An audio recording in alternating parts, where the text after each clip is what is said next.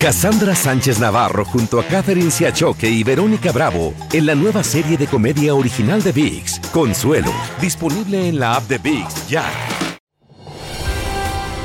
Hola, soy Jorge Ramos y a continuación escucharás el podcast del Noticiero Univisión. El programa de noticias de mayor impacto en la comunidad hispana de Estados Unidos. Hola, es miércoles 28 de junio y estas son las principales noticias. Buenas noches, Maite me acompaña toda la semana. Muchísimas gracias, Jorge.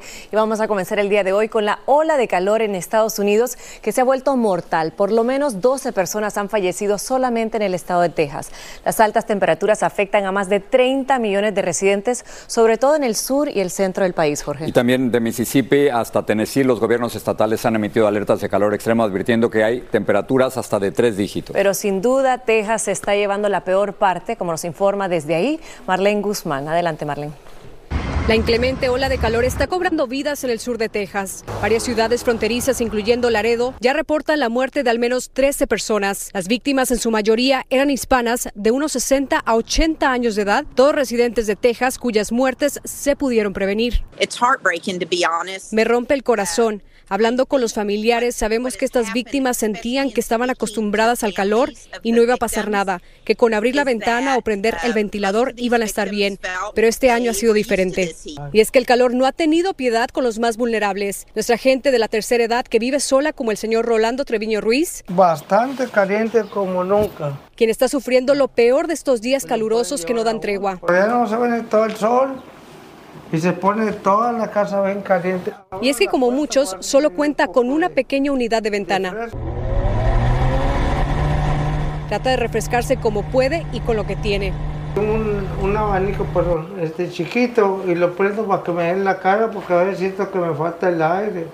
Según estudios, los colores de la ropa que vestimos también influye y para eso les quiero hacer una prueba y me traje dos playeras, dos prendas, una negra y también una blanca y vamos a medir la temperatura ya que están expuestas al sol.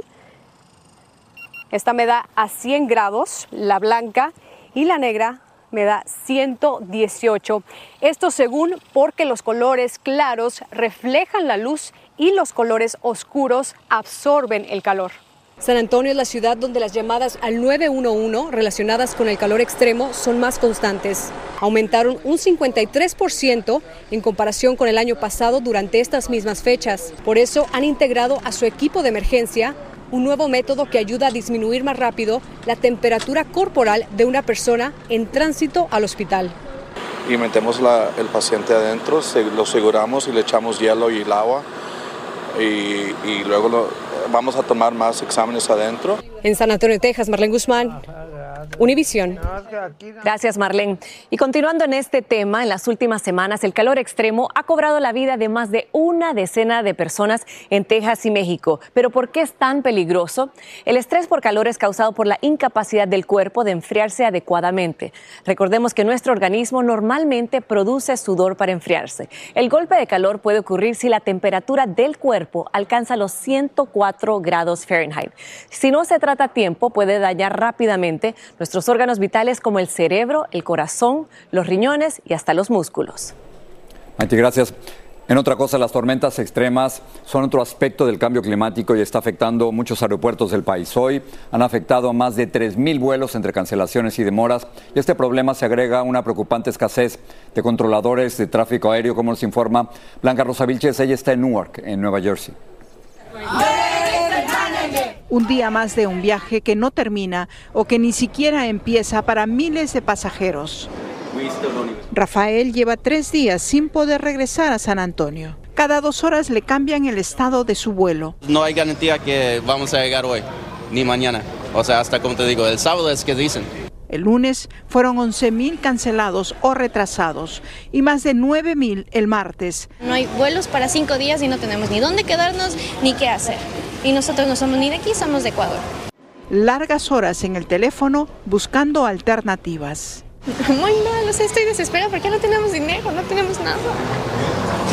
Durmieron en donde pudieron, algunos en el suelo sin ningún lugar a donde ir, desde Nueva Jersey hasta Denver, en donde las colas eran interminables. Yo he estado desde las 9 de la mañana en la cola hasta las 8 de la noche en la cola y no, no ha llegado todavía Customer Service, no llegué a hablar.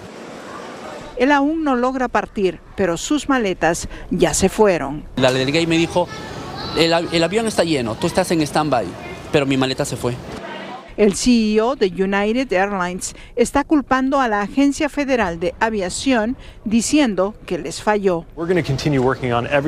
El secretario de Transporte dice que están trabajando en todo lo que la FAA no puede controlar y que seguirán presionando a las aerolíneas para que hagan todo lo que está bajo su control.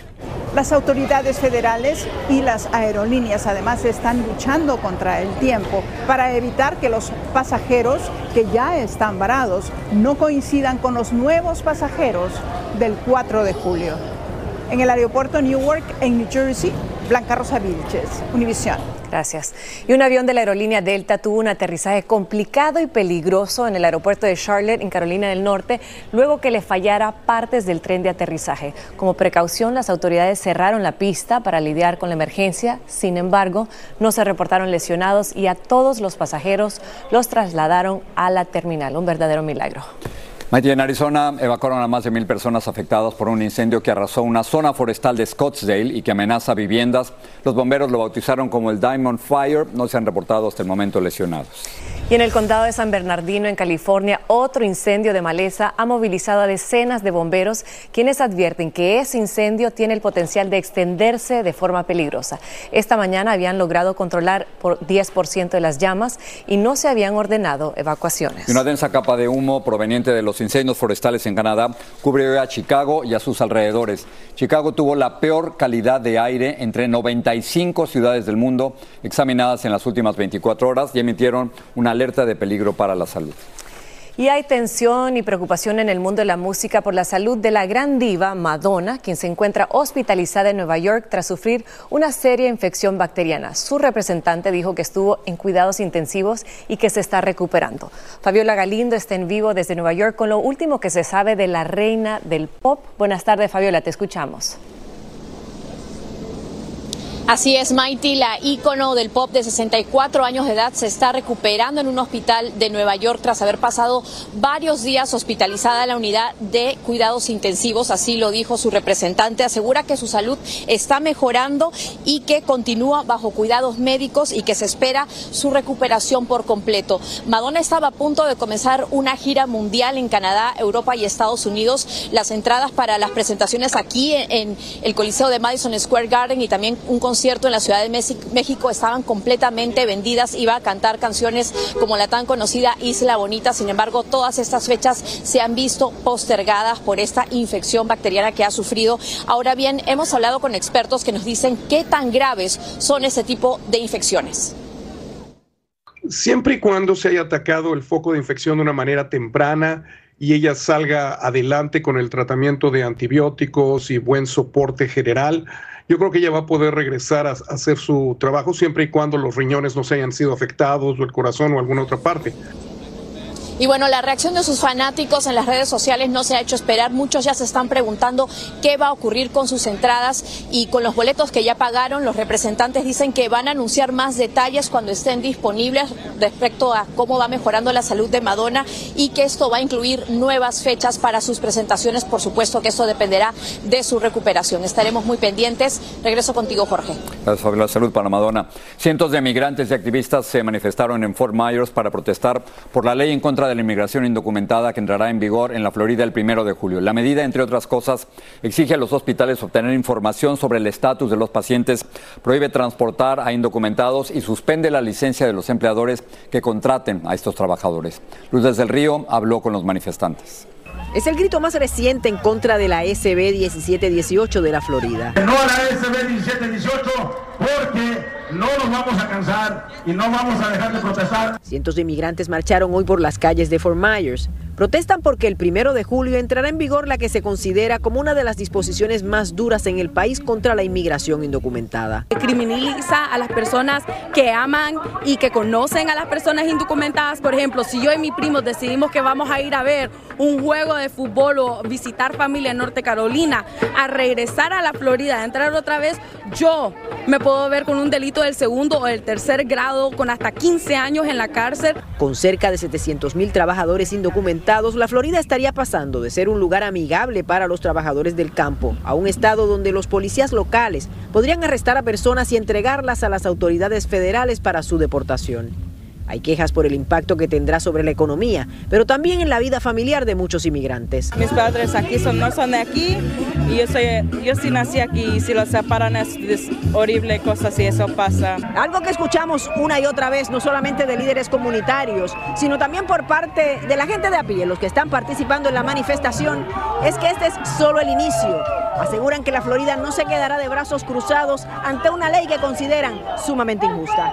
Que se oiga la voz de todos es lo que tenemos que hacer todos los hispanos salir a que nos escuchen. Muchos negocios de acá de la comunidad van a cerrar sus puertas durante esta semana en protesta de las acciones del gobernador y sus eh, colegas en la legislatura que pasaron esta ley antimigrante. Otro aspecto ampliamente criticado por los detractores de la ley es que se notificará el estado migratorio de pacientes que acudan a centros hospitalarios. El gobernador ha defendido la medida asegurando que está haciendo el trabajo que el gobierno federal no ha hecho, proteger nuestras fronteras. Ya se anuncian movilizaciones similares en Orlando y Jacksonville, entre otras ciudades floridanas. En Fort Myers, Florida, Lourdes del Río, Univisión. Hay gente a la que le encanta el McCrispy y hay gente que nunca ha probado el McCrispy. Pero todavía no conocemos a nadie que lo haya probado y no le guste. Para pa pa pa. Cassandra Sánchez Navarro junto a Catherine Siachoque y Verónica Bravo en la nueva serie de comedia original de VIX, Consuelo, disponible en la app de VIX ya. Gracias por seguir con nosotros en el podcast del Noticiero Univisión. El buque que transportaba los restos más grandes del sumergible Titán regresó a un puerto canadiense. Esta tarde los guardacostas de los Estados Unidos dijeron que entre los escombros recuperados hay lo que parecen ser restos humanos que serían analizados formalmente por expertos médicos. El sumergible sufrió una implosión catastrófica cuando iba a visitar los restos del Titanic y se ha estado trabajando para traer piezas de la nave a la superficie e investigar qué sucedió. Y el Departamento de Policía de Allen, en Texas, publicó un nuevo video de la cámara corporal de un policía que enfrentó al autor del tiroteo masivo en el centro comercial Allen Premium Outlets el pasado 6 de mayo. Nidia Cavazos nos tiene más de estas dramáticas imágenes y la actuación de la gente que ahora es considerado un héroe por la comunidad de Allen. ¿Escuchaste? Todo empezó cuando el oficial se encontró en el estacionamiento de la plaza comercial teniendo una conversación con unos niños. Un momento de tranquilidad, pero de pronto se escucharon los disparos. Más. Disparos se escucharon. Y el agente sacó su rifle de la camioneta, empezó a correr y le gritó a la gente en el estacionamiento que se retiraran.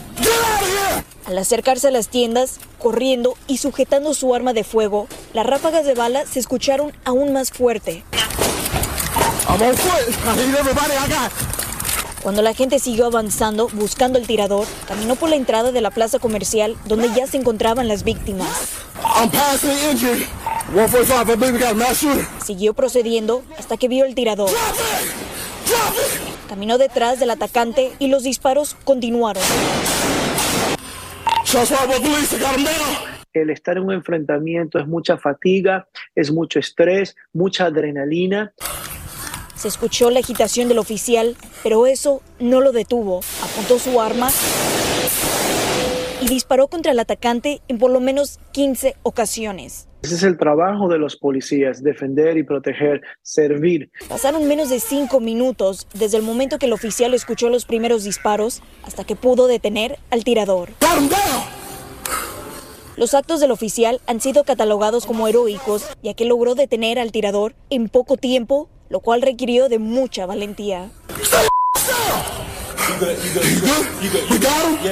Por su parte, el Departamento de Policía de Allen ha dado a conocer que el oficial en su momento pudo detectar el peligro, correr hacia los disparos y así poder neutralizar al atacante y por esto la comunidad de Allen, Texas, por siempre estará agradecida. Desde Houston, Texas, Nidia Cavazos, Univision.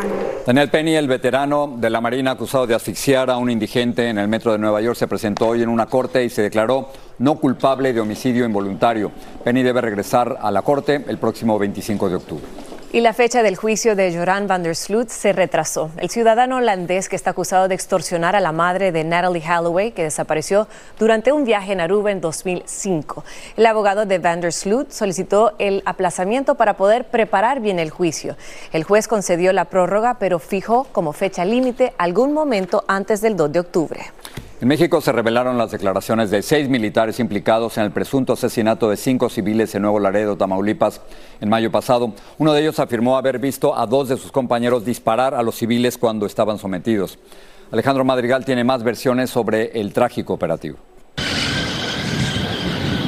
En las declaraciones destacan contradicciones de los militares que participaron en el operativo que Univisión dio a conocer en primicia.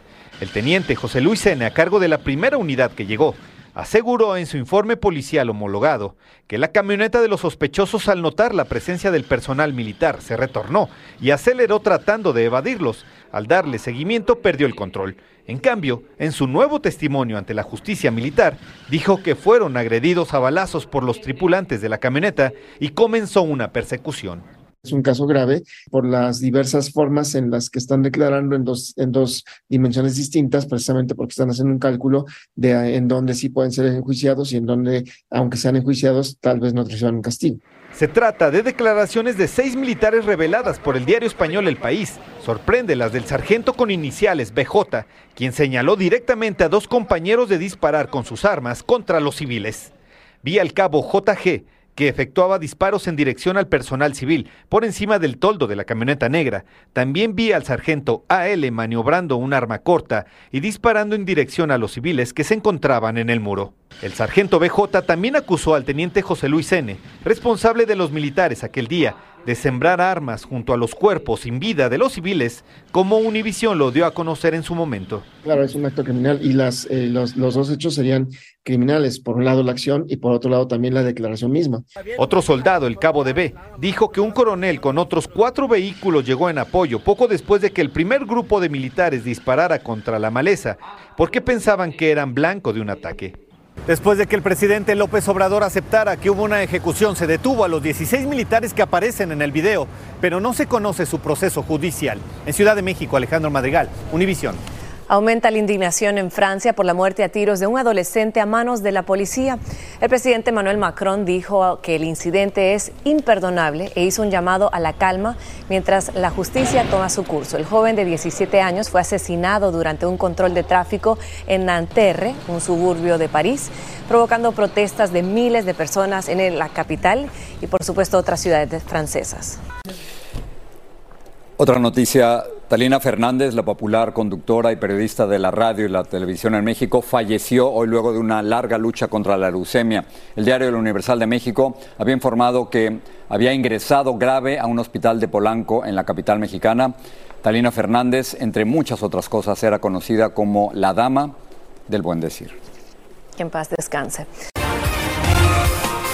Mike, esta es una de esas historias que nos gusta dar, porque vamos ahora con el exitoso futuro profesional que se le proyecta a un estudiante de Los Ángeles de origen hispano. Así es. Él se llama José Cristóbal Verdeja y va a estudiar becado en una de las 13 universidades que lo aceptaron gracias a sus excelentes calificaciones escolares, su determinación. Y bueno, más de eso nos tiene Jaime García. Alumno de esta escuela secundaria Paramount en Los Ángeles, José Cristóbal Verdeja es uno de los nuevos graduados, pertenecientes a la llamada generación de la pandemia. Me hizo cambiar la manera de educarme y tuve que enforzar la manera de estar online y eso me quitó mucha la confianza en mí mismo. Con una gran sensatez, José afirma que con el apoyo de su familia y sus amigos, recuperó la confianza requerida para graduarse con un promedio excelente de 4.5. Porque ellos siempre siempre veían, veían algo en mí y a veces yo no lo veía. Hace unos días fue aceptado a la prestigiosa Universidad de Stanford y fue escogido para recibir la prestigiosa beca Gates para estudiantes excepcionales. y dice, uh, felicidades, ha sido aceptado como Gates Scholar.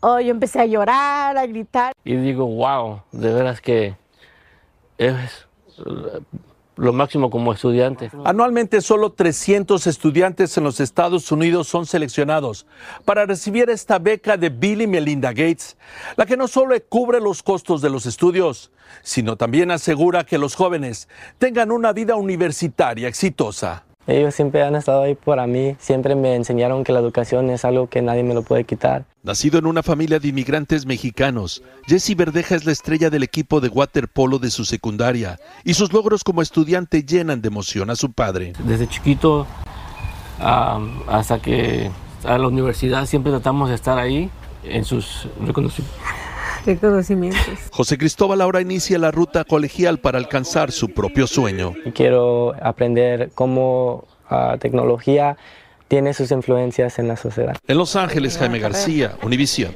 Muy bien, porque eso demuestra que, que sí se puede, ¿no? Es complicado, es difícil, pero es toda una familia que es aceptada en la universidad. Así es, y vale la pena el esfuerzo que pasan porque después le abre tantos caminos y enhorabuena para él y que gracias por inspirarnos con esta historia. Muy bien, Jessy. Y bueno, le hago una pregunta. ¿Usted se imagina ser el único pasajero en un vuelo? Bueno, esto le pasó a un hombre que viajó desde Oklahoma a Charlotte en Carolina del Norte, pero no todo fue así tan bueno, porque les cuento que el vuelo estaba supuesto a salir a las 6 de la mañana, se retrasó y salió hasta las 12 y media de la tarde. Bueno, además del retraso, le perdieron la maleta por 45 minutos cuando llegó a su destino y luego dice que tuvo que conducir a su casa para salir corriendo al trabajo. Un día realmente ajetreado pero ser el único pasajero en un avión, eso sí es tremendo lujo. Bueno, y se divirtió, hizo video de TikTok, se hizo amigos de toda la tripulación. Enhorabuena. Nunca más. Así. Con él nos vamos. Gracias por estar con nosotros. Te vemos esta noche. Los espero. Buenas Gracias, Maiti. A ustedes.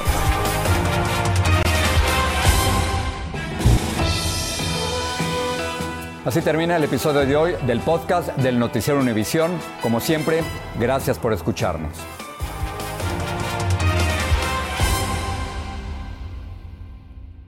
Cassandra Sánchez Navarro junto a Catherine Siachoque y Verónica Bravo en la nueva serie de comedia original de VIX, Consuelo, disponible en la app de VIX ya.